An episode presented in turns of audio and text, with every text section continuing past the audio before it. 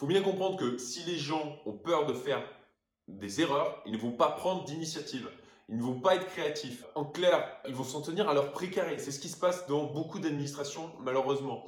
Alors là, pour le coup, ben, l'autonomie, la créativité, l'esprit d'équipe, euh, l'esprit d'initiative, vous allez le tuer dans l'œuf. Bonjour à tous amis indépendants et entrepreneurs, j'espère que vous allez bien. Aujourd'hui, nous allons parler d'une compétence qui est vraiment essentielle, c'est en fait de savoir s'entourer, de savoir s'entourer de collaborateurs avec lesquels on puisse collaborer pendant longtemps. Alors là-dessus, je vais me présenter rapidement. Moi, je suis entrepreneur depuis 14 ans.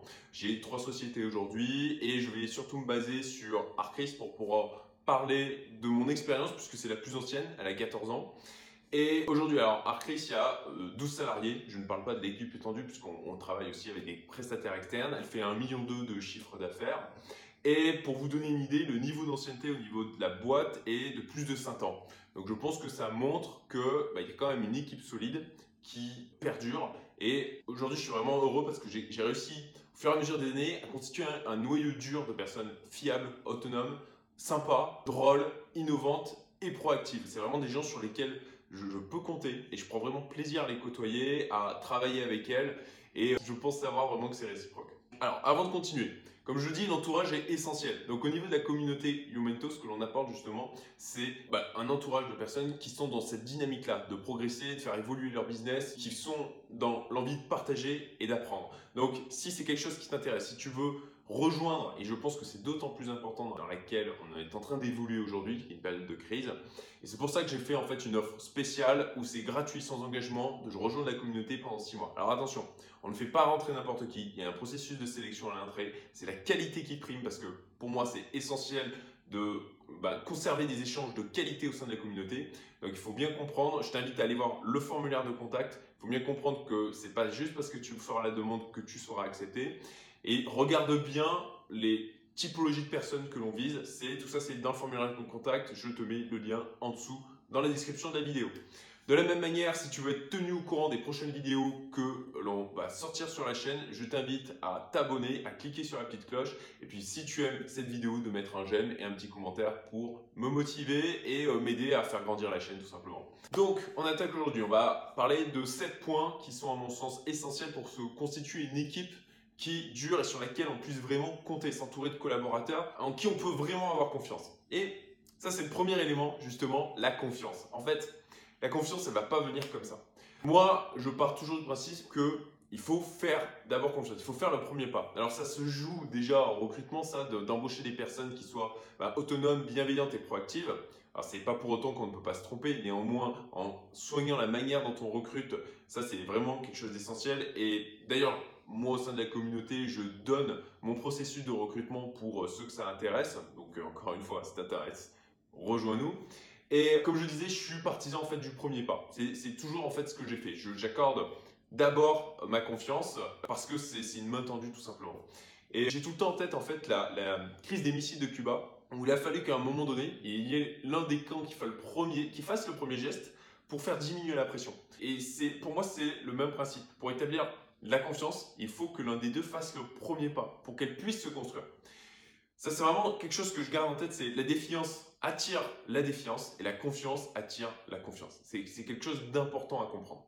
En fait, moi, ce que je dis aux personnes que je recrute et les personnes avec qui je vais travailler, c'est que je leur fais confiance et que je veux fonctionner sur ce principe. Je ne veux pas avoir à, fliquer, en fait, les gens, ça ne m'intéresse pas, et à ce moment-là, euh, bah, ça veut dire que la personne n'est pas autonome. C'est agréable, au final, le flicage, c'est vraiment agréable pour personne. Et euh, si vous vous mettez à fliquer les gens, bah, ça les déresponsabilise aussi, et c'est pas bon pour aussi les capacités d'innovation et les prises d'initiative. Comme je veux travailler avec des personnes qui sont fiables et autonomes, bah, je fais le premier pas dans la confiance, car j'ai choisi de ne pas vivre dans la défiance et d'attendre le meilleur des autres. Mais ce que je leur dis en fait clairement, c'est parce que bon bah voilà, il faut avoir confiance, mais il ne faut pas non plus être naïf. C'est de leur dire bon bah ok, je vous fais confiance, et concrètement, si vous vous foutez de ma gueule, je vous raterai pas. Au moins c'est clair dès le début. Alors on peut adhérer ou pas, mais pour ma part, cette attitude que j'estime bah, franche et transparente a produit des résultats plutôt positifs dans ma vie et pas seulement au niveau professionnel. Alors oui, bien sûr, hein, parfois je tombe sur des personnes qui abusent et, bon, bah, à ce moment-là, je les dégage tout simplement. Hein. Il ne faut pas euh, rester inactif par rapport à ça. C'est comme ça aussi qu'on se fait respecter. On peut être bienveillant tout en se faisant respecter. On se fait respecter quand euh, on se montre compréhensible, mais aussi qu'on sait mettre des barrières, qu'on sait mettre des limites. Et donc, comme je le disais, parfois, effectivement, il y a des gens qui vont me décevoir, il y a des gens qui vont abuser de cette confiance. Mais à ce moment-là, on les loue pas. Et de la même manière, il y a des gens comme ça qui choisissent de vivre dans la défiance, qui disent Ah ouais, j'ai déjà été trahi une fois, donc du coup, je ne fais plus confiance à personne. Mais je trouve ça extrêmement triste comme manière de vivre parce que je préfère vivre en me disant que je vais faire confiance aux autres, en attendant le meilleur d'eux plutôt que d'attendre le pire. Parce qu'encore une fois, je crois qu'on attire ce à quoi on pense le plus dans notre vie et ce, ce que l'on rayonne. Si on rayonne la confiance, ben, on va attirer la confiance à nous aussi. Et je n'ai pas envie de vivre en simplement en ayant peur de faire confiance à cause du 1% qui effectivement va trahir cette confiance. Alors comme je le disais, il ne s'agit pas non plus de tomber dans une naïveté béate. C'est euh, pas ce que je dis. Il faut en fait, il faut être conscient des attentes des autres, qu'ils ont leur propre intérêt. Il ne faut pas s'attendre à ce qu'ils vont tout sacrifier, à ce qu'ils sacrifient tout pour nous. Euh, il faut, faut, toujours penser à ce qu'il y a un équilibre dans la relation.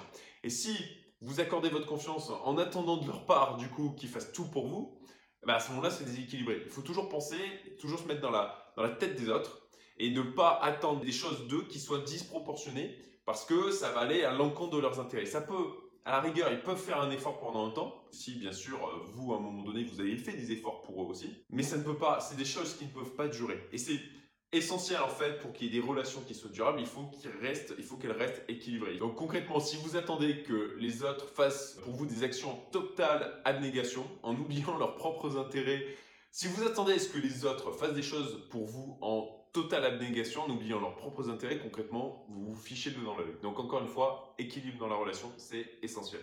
Deuxième point, donnez l'exemple. Si vous voulez que les personnes qui travaillent avec vous soient fiables, autonomes, proactives, bienveillante, bah, il faut il faut l'être vous-même. C'est comme avec les enfants, concrètement, pour pouvoir les éduquer, bah, il faut agir, il faut, faut être un exemple. Il faut dire ce qu'on fait, faire ce que l'on dit. Et c'est comme ça que vous allez encore une fois attirer des personnes auprès de vous qui vont être dans la même dynamique. Il y a cette citation assez connue de Gandhi, c'est soyez le changement que vous voulez voir dans le monde. On peut imaginer tout de suite qu'il faut faire des grandes choses pour ça. Mais en fait, pas pour moi. J'en parlais d'ailleurs dans une vidéo assez euh, récente hein, sur le, fait que euh, comment en fait obtenir de grands changements dans sa vie. Donc je vous mets le lien ici en haut à gauche. Et pour moi, il faut penser à l'effet cumulé. Euh, des tas de petites actions vont donner des résultats en fait extraordinaires à long terme. C'est le sens de la vidéo en question. Et c'est le même principe avec nos comportements. Au quotidien, si vous êtes ce que vous attendez des autres, vous allez être inspirant et attirer d'autant plus des personnes qui vont être dans le même état d'esprit. J'ai vraiment la chance d'avoir une équipe solide sur Arcris, avec, comme je disais au début de la vidéo, une ancienneté moyenne de plus de 7 ans. Et, ça me donne, je pense, assez de recul sur ben, les changements que j'ai vus s'opérer parmi ceux qui sont là depuis longtemps. Et je pense que l'environnement dans lequel ils évoluent au niveau professionnel par rapport à là où je les ai vus, commencer et euh, là où ils en sont maintenant, ben, c'est des gens qui sont plus autonomes, plus impliqués, plus proactifs et plus confiants. Et je pense que ça, ça va avec la dynamique qui a été mise en place et la culture qui a été mise en place au, sein de mon entreprise. Alors, j'estime que j'ai la responsabilité de cette culture, c'est vraiment essentiel. Et puis ensuite, eh ben, il faut sélectionner des gens qui ont déjà un maximum de prérequis par rapport à nos propres valeurs pour venir renforcer tout ça, tout simplement. Troisième point, ne sanctionnez pas les erreurs, valorisez l'apprentissage. C'est quelque chose vraiment d'essentiel. Tout le monde se trompe, tout le monde fait des erreurs. Vous pouvez bah, effectivement l'avoir mauvaise quand il y a un collaborateur qui fait une erreur, mais ne, ne râlez pas sur votre équipe. Ça n'apporte rien de bon. Ça ne va rien apporter de les récriminer, de leur dire c'est ta faute, c'est ton erreur. Bah, regarde ce qui se passe maintenant. Ils le savent déjà. Alors oui, je sais que parfois c'est sacrément dur de prendre sur soi, mais apprenez à le faire. Apprenez à prendre du recul. C'est euh, mon coach génie encore une fois qui disait par rapport à ça, bah, de laisser de l'espace entre le moment où effectivement il y a l'événement et votre réaction. Ce sont votre collaborateur, si vous êtes dans une démarche d'autonomie, de responsabilisation, il le sait déjà qu'il a fait une erreur. Donc ça sert à rien de lui remettre dans la face, parce que à part le faire se sentir encore plus mal, et puis ben, potentiellement même commencer à un peu vous en vouloir, parce que ben, ils se sont déjà mal. Donc le fait d'en rajouter une couche, ben, ça va pas l'aider pour autant. Il vaut mieux que vous soyez dans une approche de résolution de problème. Ok, vous lui dites, ok bon, il y a cette erreur qui est arrivée. Déjà, Dites-lui, ok, je comprends, moi ça m'arrive de faire des erreurs, toi ça t'arrive. Donc maintenant, ok, qu'est-ce que tu proposes pour qu'on puisse régler cette erreur? Il ne faut pas les infantiliser, il ne faut pas leur gueuler dessus comme à des gamins. C'est des personnes qui sont adultes, ils sont responsables. Alors il faut juste les traiter comme tels. Donc si ça arrive, vous les mettez en position aussi de responsabilisation et vous leur dites, vous leur demandez des solutions par rapport à ça. Il ne faut pas non plus, alors ça c'est le triangle dramatique, comme on l'appelle, ne vous mettez pas soit en position de bourreau, soit en position de sauveur, mais être là en facilitateur, vraiment en leader, en manager pour les aider, les accompagner, pas faire le boulot à leur place, mais les aider, les accompagner pour résoudre le problème. Il faut bien comprendre que si les gens ont peur de faire des erreurs, ils ne vont pas prendre d'initiative. Ils ne vont pas être créatifs. En clair, ils vont s'en tenir à leur précaré. C'est ce qui se passe dans beaucoup d'administrations, malheureusement. Alors là, pour le coup, ben, l'autonomie, la créativité, l'esprit d'équipe, euh, l'esprit d'initiative, vous allez le tuer dans l'œuf. Ce qui m'amène en fait au point d'après, qui, encore une fois, est extrêmement important, c'est sur la notion de responsabilité. C'est d'ailleurs une des valeurs de Numento, c'est qu'il faut accepter l'entière responsabilité. Si vous êtes le leader de votre entreprise, vous êtes responsable de tout parce que vous avez mis ces gens à cette place. C'est vous qui gérez l'organisation, c'est vous qui faites les choix de la manière dont les processus vont se, mettre en place. Donc, s'il y a des erreurs qui sont commises, c'est vous le responsable absolu de ça. Alors pourquoi je dis que vous êtes responsable? Parce que vraiment vous avez, c'est vous en tant qu'entrepreneur, en tant que leader, qui avez levier pour rendre votre structure aussi efficace que possible pour être dans un principe en fait euh, d'amélioration continue, il est essentiel de vous sentir responsable à chaque défaillance. Par exemple, si un collaborateur met trop de temps pour effectuer une tâche et met en péril ben, potentiellement l'organisation d'un projet et sa rentabilité, ben, concrètement, c'est parce que euh, vous n'avez pas mis en place euh, potentiellement une organisation suffisamment efficiente, vous n'avez pas forcément mis la bonne personne dans le rôle qui lui correspond, vous êtes peut-être ben, trompé dans l'estimation de la tâche, vous êtes peut-être trompé dans l'ordre du recrutement, etc. Ce que je veux bien faire comprendre, c'est qu'il faut que vous vous sentiez responsable, que vous ne vous dites pas, ah bah, c'est la faute de telle personne, c'est parce qu'il n'y a pas de, mauvais collaborateurs, il n'y a que des mauvais managers. C'est ce qu'on a tendance à dire. Alors bien sûr, c'est pas pour autant qu'il faut garder tout le monde, parce qu'on n'a pas forcément l'opportunité de les placer dans des rôles qui vont bien leur convenir. Néanmoins, vous êtes responsable de tout. Et c'est à vous de faire en sorte que l'organisation, que les process soient efficaces et que la qualité soit au rendez-vous. Cinquième point, il faut avoir de la transparence et de l'honnêteté. Faites ce que vous dites, je l'ai dit tout à l'heure, faites ce que vous dites et dites ce que vous faites. Si vous voulez avoir le respect de vos collaborateurs, je pense qu'il faut être honnête avec eux et ne pas leur cacher des choses dont ils devraient être au courant. Alors, Typiquement, pour la crise du coronavirus, je vous mets un extrait en fait du mail que j'ai adressé à l'équipe Arcris en dessous dans la, page de description. Et je vais vous le lire là. Troisième point, c'est juste un extrait. La situation économique. Bon, soyons clairs, ça va piquer dans les mois et les années à venir. Pour avoir connu la crise de 2008 et l'après-crise, j'ai vu les répercussions et là, je pense que ça va être pire. Ça, c'est un mail que j'ai envoyé au tout début de la crise. Les dispositions prises par le gouvernement pour limiter un peu la casse le montrent. Ça va coûter très cher au gouvernement et par extension à nous tous donc ils ne le font pas pour rien. Je ne vais pas vous servir un discours apaisant à la con, je pense être réaliste et pragmatique. Seules les entreprises les plus fortes vont survivre. Les plus fortes, ça veut dire quoi? Capables de faire preuve d'adaptabilité, de la diversification de clientèle, des coûts fixes les plus bas possibles, de la liquidité, une trésorerie élevée et des avantages concurrentiels. J'estime qu'il est de ma responsabilité de faire en sorte que Arcris s'en sorte pour sauvegarder un maximum d'emplois. Donc je ferai ce que j'ai à faire pour préserver le plus grand nombre, même quand ça sera difficile. Pour être clair et transparent avec vous, voici nos forces et faiblesses. Donc nos forces sont de la trésorerie, plusieurs banques avec dispositifs de facilité de caisse mis en place sur deux d'entre elles en prévision de ce type de situation critique, diversification en termes de clientèle avec moitié du public et moitié du privé et des entreprises plutôt solides côté privé, la possibilité de faire du télétravail, une diversification géographique, adaptabilité des compétences avancées dans nos domaines d'activité, des références et une bonne réputation, pas de clients importants dans le tourisme, des ressources externes qui nous permettent d'adapter notre activité, une diversification en termes de devises. Nos faiblesses sont une masse salariale élevée, un montant élevé de factures en attente de paiement. Donc, vous voyez, voilà le, mail que j'ai envoyé et avec pour objectif d'être honnête et transparent. encore une fois, c'est des gens responsables. Il faut les traiter comme tels. C'est des gens qu'il faut que vous respectiez. Et pour pouvoir leur montrer votre respect, eh ben, il faut être honnête et transparent avec eux, ni plus ni moins. Sixième point, vous n'êtes pas infaillible. Ne faites pas croire que c'est le cas. Dites-le quand vous vous êtes trompé. Si c'est le cas, ben, acceptez-le. et ne cherchez pas à le cacher en fait, au contraire. Mais dites aussi les conclusions que vous en tirez, pourquoi vous avez fait cette erreur et comment vous éviterez au mieux à l'avenir de la reproduire. Encore une fois, agissez par l'exemple. Si vous attendez de la part de vos collaborateurs, parce que des erreurs ils vont en faire, c'est sûr. Si vous attendez justement cette attitude de la part de vos collaborateurs qui évitent d'être en mode je, cache mon erreur comme un petit gamin euh, qui euh, a cassé quelque chose, il ne veut, pas le montrer. Alors si vous voulez vous attendez de la part de vos collaborateurs de la transparence, de l'honnêteté, il faut que vous en fassiez preuve de votre côté. Soyez, il faut que vous soyez un leader, que vous soyez exemplaire dans votre attitude. Écoutez vos équipes. Acceptez qu'ils ne partagent pas votre avis. Acceptez de changer d'avis vous-même.